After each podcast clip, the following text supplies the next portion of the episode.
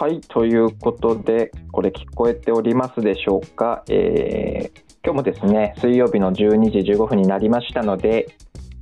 あべラジオ始めていけたらと思うんですが、なんとあべさんがもうやってきてるということで、今、共同ホストの招待をお送りしますと。ドン。これ皆さん大丈夫ですかね？ちょっとなんか毎回毎回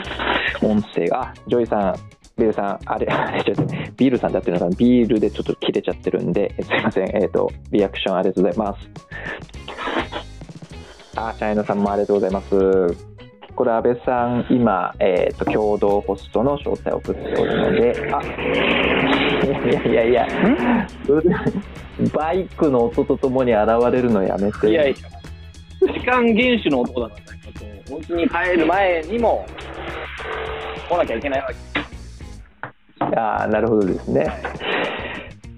これ私あのき昨日ですかね。あのちょっとツイッタースペースふ普段そんなに利用しないんですけど、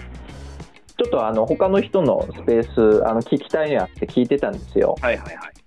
まあね背景に音が入ってるのね、あの聞く側うん。本当耳障り。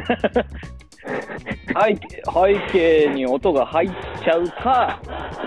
20分遅刻かのどっちかとしたらどっちかって話これはいやいや、え？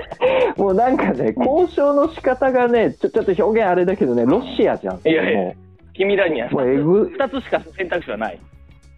えぐすぎるでしょ。領土を割譲するか、戦争でどちらが最後まで決めきるか、どちらかしかないってこういうスタイル。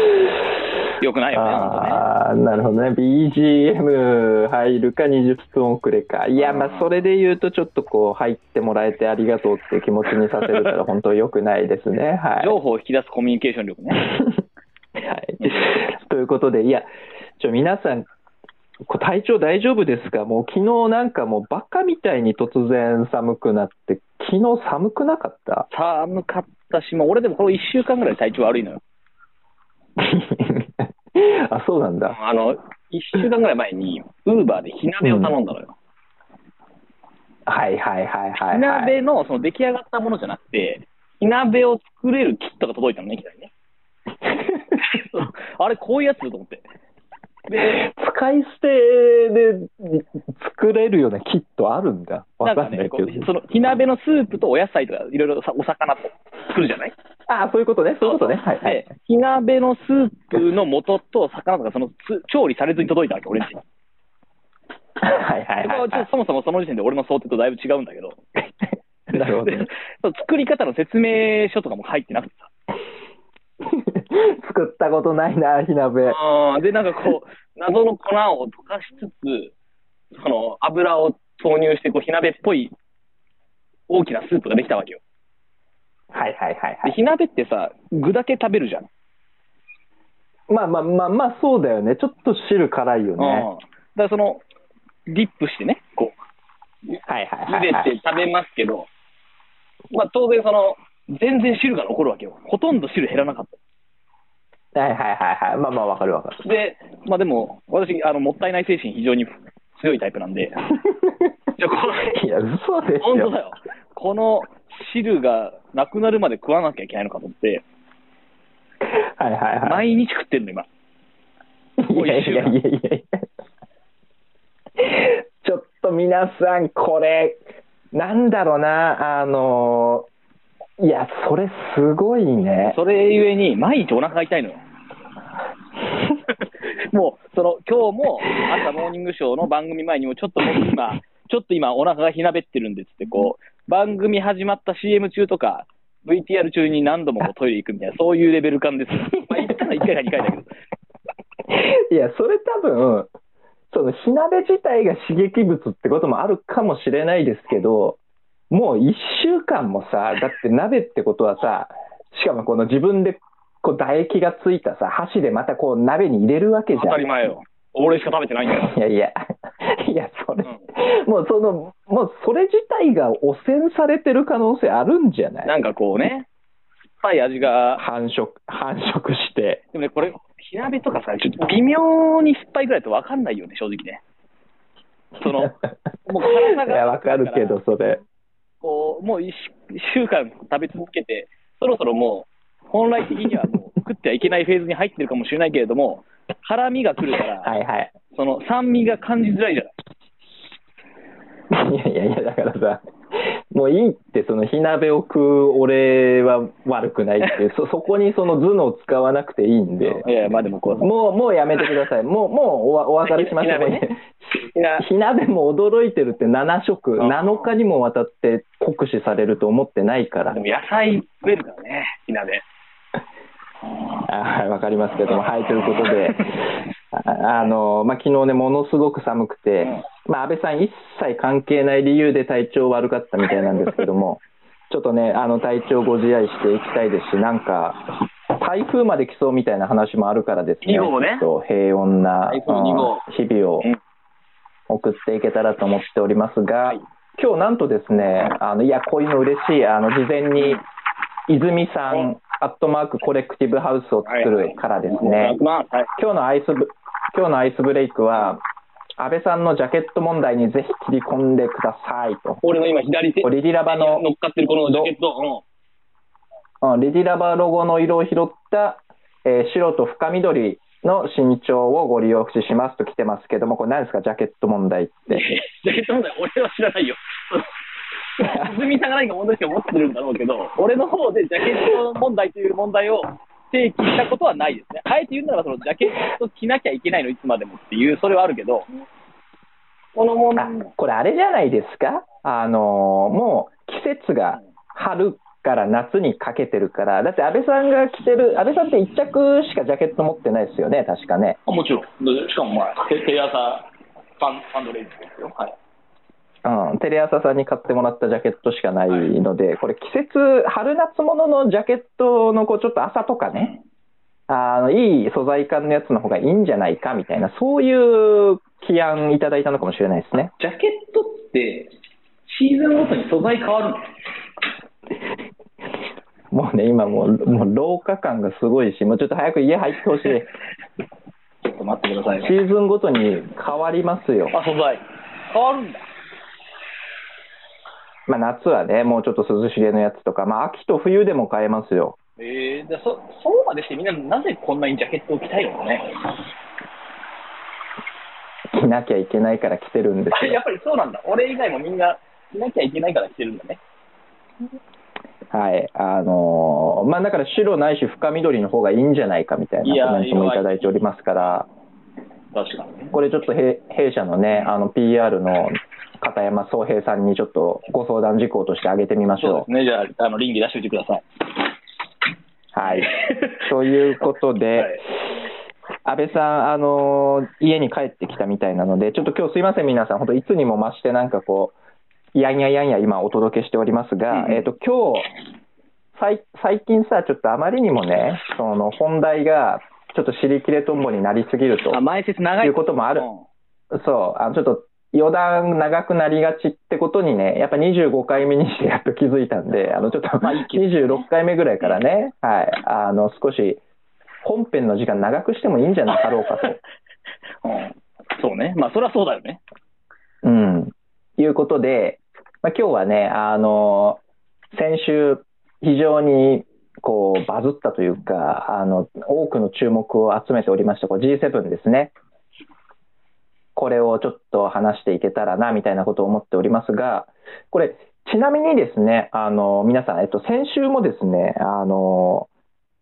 まあ、正直ここまで話題になるっていうことは、あの、私自身はあの1ミリも予測できてなかったんですけども、あの G7 って何ぞやみたいなことを、えっと、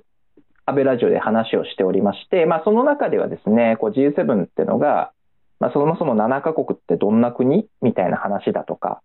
まあ、あるいは、えっと、どういうふうな歴史があったのかみたいな、まあ、そんなことを、えっと、話をしておりましたと。いうことで、で、まあ、実際に金曜日に、えっと G7 が開幕してですね、まあ、非常にこうたくさんのサプライズもある中で、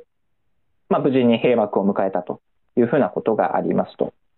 で、今、安倍さんですね、あの、多分 Wi-Fi の環境が変わったんですかね、あの、接続中というふうなことになっておりますので、ちょっとしばし自分の方で、まあ、改めて、えっ、と、金曜日からの G7、まあ、こんなことありましたよね、みたいなのを簡単にトピックスを拾ってみるとですね、まずやっぱり、あのー一番最初はここからスタートでしたよね。えー原爆の資料館ですね。これに G7 の、えー首脳が、えーとみんな行って、で、こう横一列に並んで献花するっていうことで、えーまあ、非常に、まあ、もう一回安倍さん共同ホストを招待します。まあ、あの、この G7 ってね、本当第二次世界大戦、あの、バチバチに両サイドに分かれて、まあ、戦争してた国ですけど、まあ、その国々がちょっと、この原爆資料館で、まあ、花を手向けたというふうなことで、まあ、話題になりましたし、まあ、僕自身もあの勝手に胸熱になっておったというふうなところありましたけど、まあ、そういったところから始まって、で、やっぱビッグサプライズだったのが、ゼレンスキー大統領来ますというふうなことで、まあ、G7 始まった直後ぐらいでしたかね、あの速報出まして、で、まあ、実際にゼレンスキーやってきたよというふうなところがあったりだとか、で、そこからちょっと格論の話になっていくんですけども、あのまあ、ゼレンスキーがやってきてですね、まあ、いわゆるこう、欧米ですよね、こう西側諸国と言われるところがこう一致団結して、ウクライナを支えていこうというふうな話の中で、まあ、F16 っていう、あれ？ちょっと待ってください、これ安倍さん入ったかな ?F16 って、まあ、戦闘機ですね。まあ、戦闘機の提供を、まあ、アメリカ自身がするわけではないんですけども、あのヨーロッパの国がやるってことを容認したりってことがありましたと。で、その後、やっぱりこう中国とかロシアはですね、あのめちゃくちゃこうゼレンスキー来て、あの結束が高まっているところに対してこう反発の声明みたいなのも早速出ておりますというふうなところがあったりしますと。で、もう一つ、あ、なんていうんですか、あの今回あ、そういう注目の観点もあるんだみたいに思ったのは、グローバルサウスって言われるようなですね、その発展途上国だけど巨大な国々みたいなのもやってきておりまして、あのブラジルとインドのですね、ま、ゼレンスキーさんとの会談みたいなのをするかしないかみたいなのも含めて、まあ、話題になりましたよみたいなところがありましたという感じで、まあ、個人的にはなんていうんですかね、こう非常に、まあ、僕はあんまりこう、なんていうんですかね、こう安倍さんみたいにこうちょっとひねくれてないんで、まあ、純粋に、おなんかすごいいろんなトピックがあるし、日本頑張ってんなみたいなことで、おすごい政府いい働きだなみたいなことを思ったりしておったというところでしたという感じです。ほうほうはい。ということで、安倍さん、これ戻ってきましたか、無事に？戻ってきたけど、あのちょっと落ちちゃったから、その原爆ドームからの話の手前は聞いてなかった。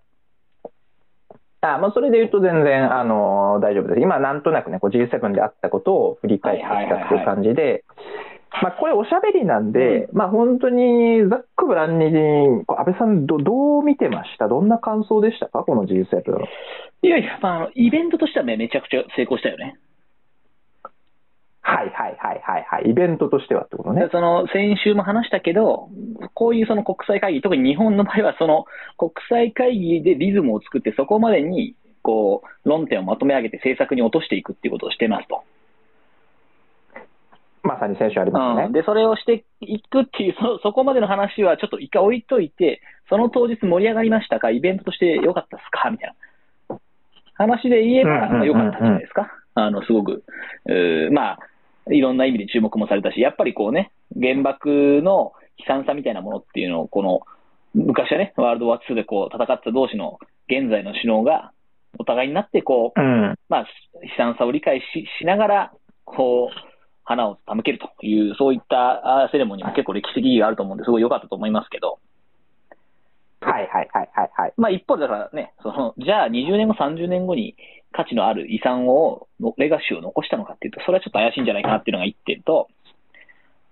うん、なるほどなるほまあ、もうど。一点やっぱこう、これでもゼレンスキーをこう、オフラインで迎え入れるかっていうのは悩んだだろうね。おー、それはどういう観点ですか、今の。いや、まあでもやっぱりその、こう、グローバルサウスとかね、こうインドとかって、その国連のそういった決議からも結構棄権したりしてるわけじゃない。はいはいはいブラジルの大統領を行ったりしてるわけでしょ？うんうんね話がうんうん結局合わなかったですそうよね。そうそうそう。なんかだからこう、決してその世界を引いてみると、その西側諸国とか、この、おまあ、G7 に入っているような国の考え方が世界のメインストリームかっていうと必ずしもそうではなくて、はいはいはいはい。まあ少なくともその、こう、先制国家的なその中国、ロシアみたいなところ、みたいな勢力と、まあ、それからその、もともと旧来の欧米と言われるような、その、お日本も含めた G7 みたいな勢力と、まあ、それからグローバルサウスみたいな、少なくとも、その、三極なわけだよね、今はね、政治的な話としてはね。で。その G7 とかその欧米的価値観を持ったあ一つのこの連合たちから働きかけて、グローバルサウスの人にも来てもらいましたっていう場所だったんだけど、そこはい、グローバルサウスの人とか、まあ新興国の人たちは別にその完全に G7 と同じとかね、この先進欧米諸国と同じスタンスを取りたいわけでもないから、うんうんうんうんまあ、やっぱりそれはこう、より広い連帯をしていこうとか、まあ、あるいはこうロシアに対してこう、コーナーに使い分けたコミュニケーションをしていこうと思うと、必ずしもゼレンスキー大統領がやってきて、で、軍事支援をこう、その G7 の各国が約束するみたいなフォーマットが、まあ、ベストだったかどうかは、まあ、うんこの後、議論がいろいろ起こるでしょうと。うん、いうのなるほどですね。っていう話と、まあ、あともう一方でこう、まあ、中国に対しては、なんかすげえ強いメッセージ性が出てるなとは思いますね。ああ、出ましたね。これまあ同時に裏でなんかあの、その中央アジアの国々となんか、すごいこう謎の会議を中国もやった同時にやってるわけですけど、うんうん結構このロシアの侵攻全般に関してはこう、欧米諸国の連帯とか、まあその今回の武器供与をさらに踏み込みますみたいな話も含めると、あ、こんなに、こはいんなに、何、あの、が支援しちゃうのみたいな感じはあるよね。ウクライナそれは、しかもその NATO に入ってる国でもないわけだからさ。うんなるほどね。っていうウクライナがですそうそうね。意味で言うと、まあ、もちろんその中国のスタンスからしたら台湾は自分の国内だから、ん内政干渉の話としてっていう話で言えば、あの同じ状況と完全に一体一体一体をするわけじゃないものの、ことによっては、そのウクライナっていうのは台湾みたいなもんですよねみたいな形もグローバルな認識としてあるわけだよね。ああ、なるほど、なるほど。台湾みたいなものというのは、そこが、正確だかウクライナはのような話が台湾でも言えるちゃうよねっていう認識っていうのは、まあやっぱ国際社会に今回できたわけよね。つまりその台湾侵攻があったときに、はい、はい、はい、はいい。や、がっつりその支援しますせと。ああ、世界全全体、まあ。特にその G7 を中心とした欧米諸国がね、はいここまで一枚岩になって支援しちゃうんだっていうのは、結構中国的にはちょっと困ったなって話なんだけど、やっぱ。うーん、なるほど、なるほど。でそ、その意味では、中国への牽制でやっぱゼレンスキー来てより支援しますってなったのはいいことなんだね。ああ、なるほど、なるほど。メリットが多くて、グローバルサウスに対する配慮っていう意味ではメリットが、あのデメリットが大きいっていう話で、まあ、その中でこう、まあ、いろんなものをこう変数と見ながらもメリットの方が大きいという判断して、で、ゼレンスキー側は多分もうずっと前からその、まあ、前からというか、こう、下のこう、裏の交渉では、こう、いけるなら直で行きたいっていうのは、オーダーを出してると思うんだよね。うーんな、なるほどね。あれはだから、そっか。まあ、要するに、あの、日本は、その議長でありホストですと。で、今から家で、あの、まあ、家でっていうか、まあ、まあ僕らがね、まあ、ホームパーティーとか仮定しましょう。で、仮定したときに、まあ、いい感じで仲良く、その、まあ、場をまとめたいっていうときに、まあ、非常にこう、ちょっと来てもらうと、なんかこう、ああ、どう、こう、さばけばいいんだっていう難しいリクエストでもあったってことなんですね。そうね。まあ、だから、あの、嫌われてるとか、その、こう、人、他の参加し、ホームパーティーの参加者からすると、ちょっとへって思うけど、スターがいるみたいなね。そのスターを呼ぶと、え、あいつあんなスターも呼べるの？みたいな話になるんだけど、一方で、こう、一部の人からは、嫌な顔されると、ホームパーティー参加者はね。ああ、でなるほど、なるほど。あの、向かいの家でまたホームパーティー開 なるほどですね、中国さんがね。うん。と、もうちょっとこう、あの、結構、近隣諸国なんで、で、かつ、まあ、あの、隣のホームパーうん。ティーしてる人、お金持ってるんでね、結構ね、単体としては。はい、はい、はい、みはい。たいな話もあってですね、あの、結構緊張関係があるときに、どっちのパーティーが強いかみたいなのも結構大事だったりしますと。うーん。そういうそのうん、うん、うん、うん。まあ、隣のお家のホームパーティー意識なのか、自分のホームパーティーの中でのその調和意識なのかとか、いろんなことを考えたときに、はい、はい、はい、はい。あの、まあ、最終的にはやっぱりこう、対面で来てもらっちゃおうかな、みたいな感じになったと。で、まあ、多分、対面で来たいっていうのは明らかにウクライナ側の希望だったんじゃないかと想像するけどね。うーん、まあ、そうでしょうね。たくさんの人とトップ外交できるわけできるですもんね。できるね。やっぱそれはオフラインで来たらなんかもうちょっと、適当なこと言えねえみたいな話はあるじゃない。はいはいはいはい。そこでも一気にそのね、今こう反転攻勢に向けた武器の話っていうのをおしていくとか、まあ、あとは、その、この反転攻勢は、結構その、ウクライナ側としてはもうその、ここを失敗したら終わるぐらいの気持ちで多分これからやるんだよね。あ、戦局としてもやっぱそれぐらい重要な局面を今からやっぱ迎えていく感じなんですか？今めちゃくちゃ重要な局面ですね。まあ一つには、その、ウクライナの側は結局その自分たちでせ先進的な武器とか、弾薬とかを作れるわけじゃないので、そうす。るとその、こうロシアとかっていうのは、まあ、一応自分たちの国の中で作れるわけ、ある程度のものは。最先端のものは、こうちょっとその一部のそのね、こうセンサーとかね、は、はいあの、輸入しなきゃダメみたいなことがあったとしても、その戦車をこう何百両作りますみたいなのは、もともとそういうの得意だからさ。まあ、原爆作ってる国ですからね、技術的には相当 相当ですね。まあ、もともとね、歴史的にほら、ソ連はもうやっぱりこう、そのドイツに対抗するためにもう大量にそういうのを作ってきてました。それで、第二次世界大戦以降、こう、アメリカとの対抗の関係の中でこう、作ってきてますから、あの、最先端じゃなければ軍事的なものを作るっていうのはそれなりにできるんですね。うん、なるほど。なので、その、今、一瞬瞬間的にウクライナ側に最先端の武器が、あの、少なくともロシア製よりもいいものがいろんな国から提供されて集まってるとはいえ、はい結局その武器をはい無尽蔵に作れるわけじゃないので、ウクライナ側は。うんなるほど、だからこの今いい武器があるタイミングでどこまでいけるかで、そこで戦果が出ないと、もう一回その武器の支援してくださいって言いづらくなっちゃうわけよ。うーん武器与えても勝てないんだったら、もうそんな与える意味もないじゃない。ってうなっちゃう。ん、なるほどですね。まあかなりその武器の支援を集めたこのタイミングなので、ここで成果を出せないのであれば、先々、その非常に自力になる可能性が高いわけよ。うーん、で、ロシア側はその全然連度も低いし、よくわかんないこともいっぱいしてるんだけど、とにかくその武器を作り続けるってことに関しては、まあ、ある程度続けられちゃいますとはい。いう話と、はいあとまあその、まあ、結構人をむもう徴兵しまくってるから、やってますね。まあ、まだまだ、うんまだまだそれやろうと思ったらまだできちゃうからね、理論上はね。うーん、なるほど、なるほど。という話があるので、まあ、この今回のこのところで、できるだけやっぱり今、この瞬間、武器をたくさんもらう、いいものを直す、勝てるための武器をまだまだ追加でもらえるならもらっておきたいと。うん、うん、うん。特にやっぱりその、航空優位をね、持つっていうのは、その、非常に大きなインパクトがあるので、はい S16 とかもらえると、それはまあ、本当にクリティカルでしょうねって感じがしますよね。うーんいや、あのーちょっとやっぱね、本編って早めに始めたがいいんだなって今改めて思ってるんですけど、あの、ちょっと今ね、安倍さん、あの、一個の質問からもちょっと止まらないぐらい、バーっとこう、あの、喋り続いたんで、少しだけ一回まとめますね、まと。めて。で、まあ、改めて G7 ありましたという時に、まあ、大きく3つの国、あの、なんていうんですか、グローバルな勢力意識するといいんじゃないかな、みたいなことで、まあ、片っぽにアメリカ、ヨーロッパ、あるいはこう日本がいる、その西欧、いわゆる先進諸国っていうのがいて、で、それと今めちゃくちゃ敵対しているところにロシア、あとまあロシアの近いところにある、まあ、中国っていうのがあって、で、まあ、今回の G7 に関して言うと、まあ、そこにグローバルサウスって言われるような、まあ、インドとかブラジルっていうのがいて、で、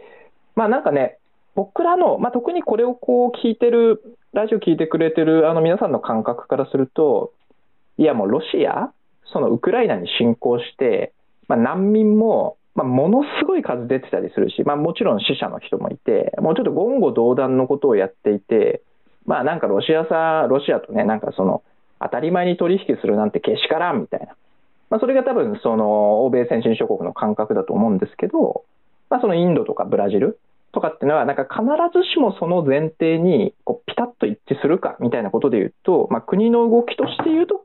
ちょっと違うところもあるみたいなものがあったときに、まあなんかこの大きく3つの3極みたいなのが、まあどんな風にこう近づいたり離れたりしながら、こうやっていくかっていうのがなんか今の世界の見方なんだろうなみたいなことをちょっと今の話で言うと考えたりしてましたと。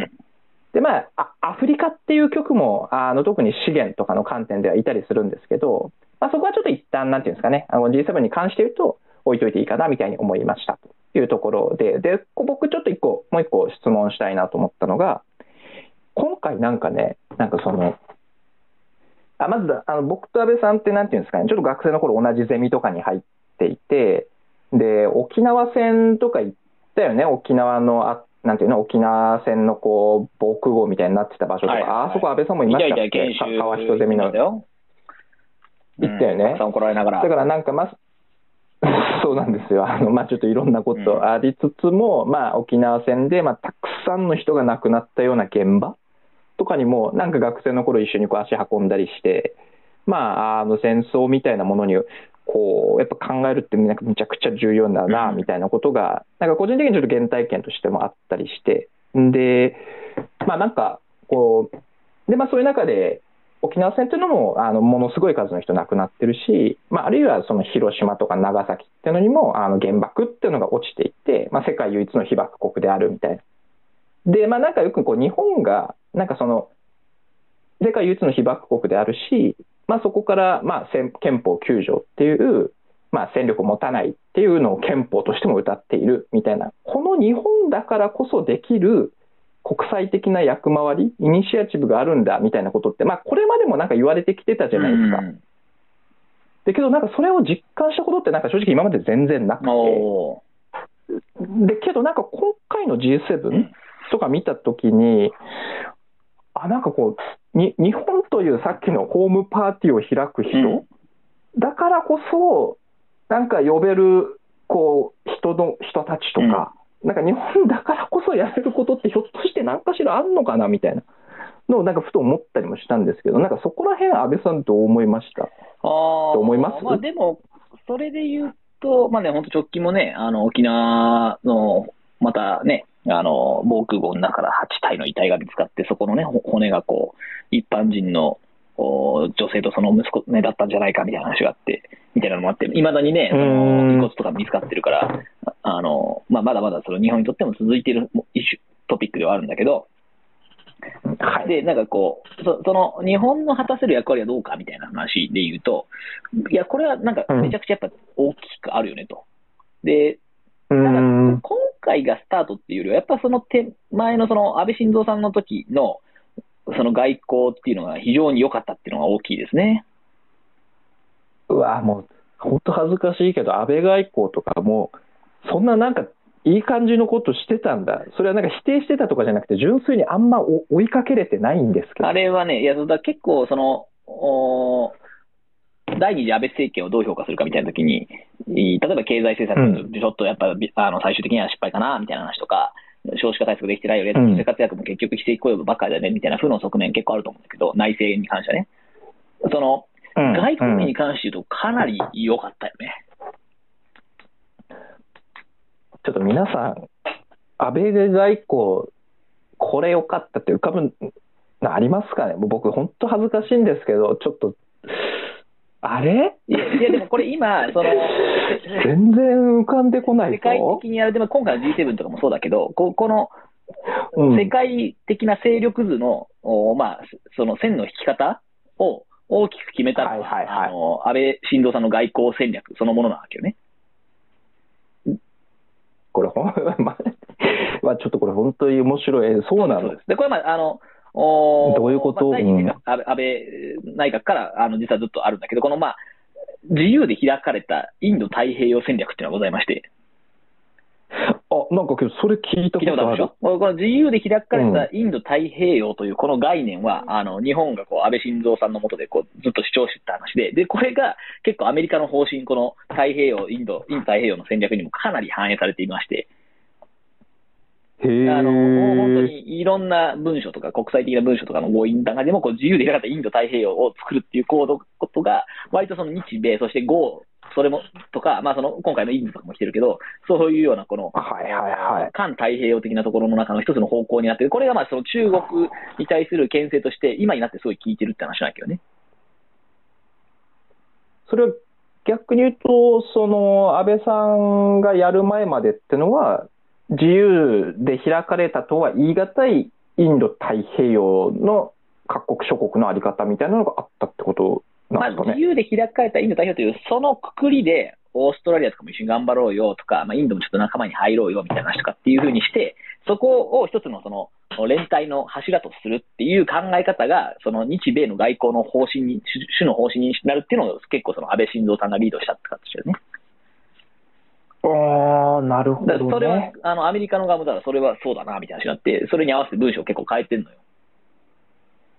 はいはいはいはいはいはいはいはい。んなので、まあ、結構ここの、その、その時に、その部分的に外交の、その、外務大臣もやったかった、今の岸田さんはね。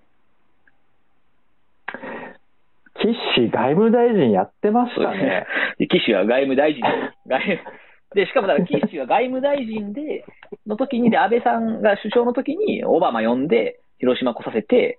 被爆者と抱き、え、岸で、だから岸が外務大臣の時に、オバマがえ？に日本の広島やってきて、被爆者とハグするっていうのがあったでしょ、記憶にございません。そう。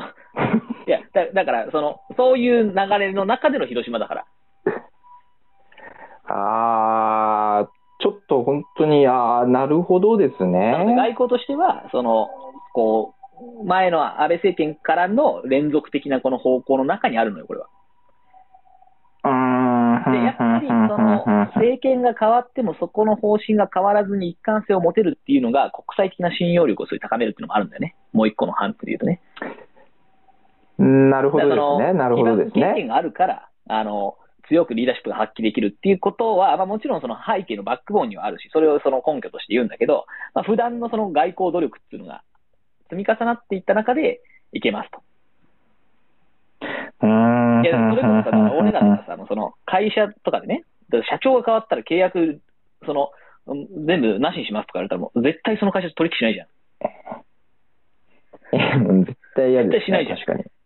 なんだけど、うそういうことって結構国際社会だと起こっちゃうわけよ。はいはいはいはいはいはいはい。なんかやりそうな人いっぱい頭に浮かぶじゃん、こうトランプとかさ。その やりとそか まあ、あと日韓関係とかもすげえそういうのやられてるわけですよね。韓国側に。う。うーん、うん、確かにそうです政権ね。変わることに本当変わるわけですよ。えーき合意してたのにみたいな。うん。なるほど、なるほど。でそうするとどうしてもなかなかそのこう一貫性がないので、その国際的な信用確保みたいなのが難しくなってくるときに、まあ、日本は比較的やっぱその政権が変わっても、まあまずその自民党政権だと一貫性があるって話と、まあ、民主党政権と自民党になった数で、そこで外交がめちゃくちゃそこの連続性が途絶えたというふうにも、まあ、あの、言えないぐらいにはこうちゃんとしてるので、のなるほどね。あの、ちょっと、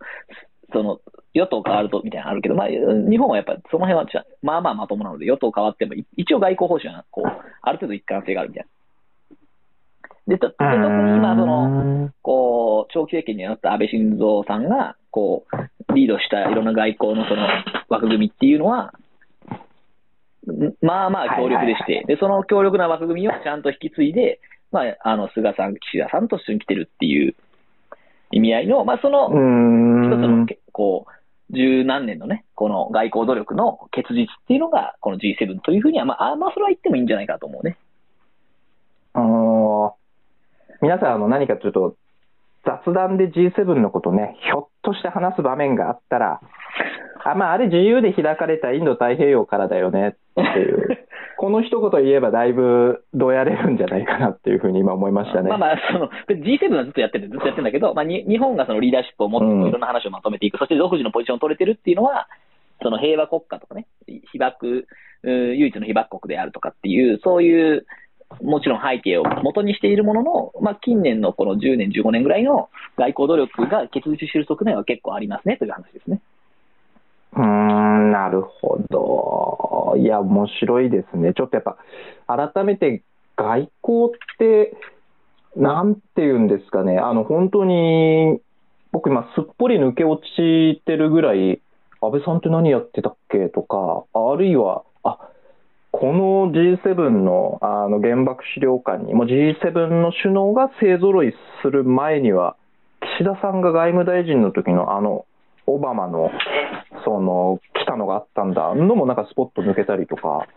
なんかめちゃくちゃ大事だけど、やっぱ関心持つのむずいんだなって、なんかちょっと自分事として思いましたね。まあ難しいよね。一応、ね、オバマさんが来て、なんかあの、被爆者だけやってるから、さすがにそれはこうんう、ちょくちょくメディアでも取り上げたと思いますけど、その、まあそうですよね。そっちはね、それぐらい知っといてよって思うけど、まあその、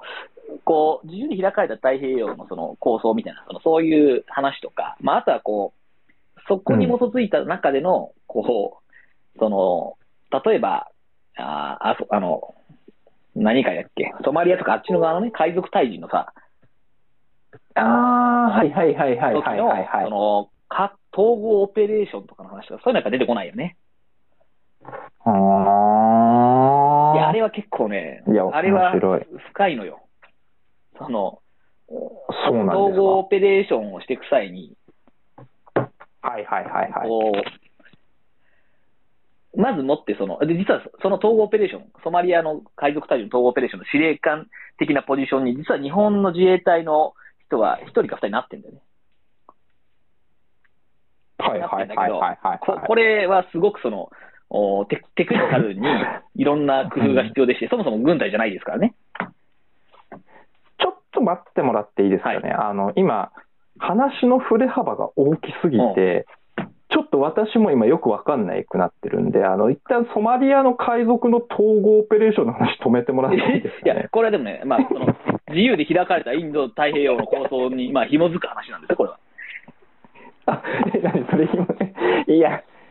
これ、私、あの、シ昼休みじゃ時間足りないのかシーなレーンをあの本確保するっていう編長く話したけど。シーレーンの確保をするっていう話の時に、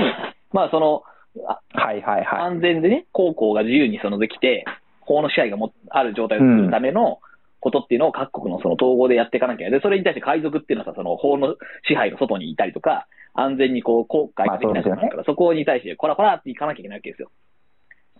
はいはいはいで、はいそこはそのみんなで各国軍を出して、そのうん統合軍みたいなの作ってやっていくんだけど、まあ、日本はその軍隊じゃありませんと。うん、なるほどなるほど、確かに。るんで、その司令官とかやれないわけですよ。普通にストレートそうですよね。うん。で、うん実は結構やっぱそこら辺の日本のその、こう、自衛隊の位置づけみたいなのが、少なくとも米軍は結構よく分かってて、うん、なるほどその日米ってやっぱこう、非常にコミュニケーション量多いからね。うんあの自衛隊と米軍でね。でで、その中でこう、非常にお互いにこう工夫して、まあ、米軍もかなりこう、いろいろこう、配慮をしてくれた中で、その、自衛隊の中からそういった司令官的なポジションをやってる人が出せたっていうのも、まあ、過去あるんですよね。でこういうのが意外にその大事だったりするみたいな。なるほどは。あなるほど。だし、やっぱ、現場で司令官やるからこそ、わかる、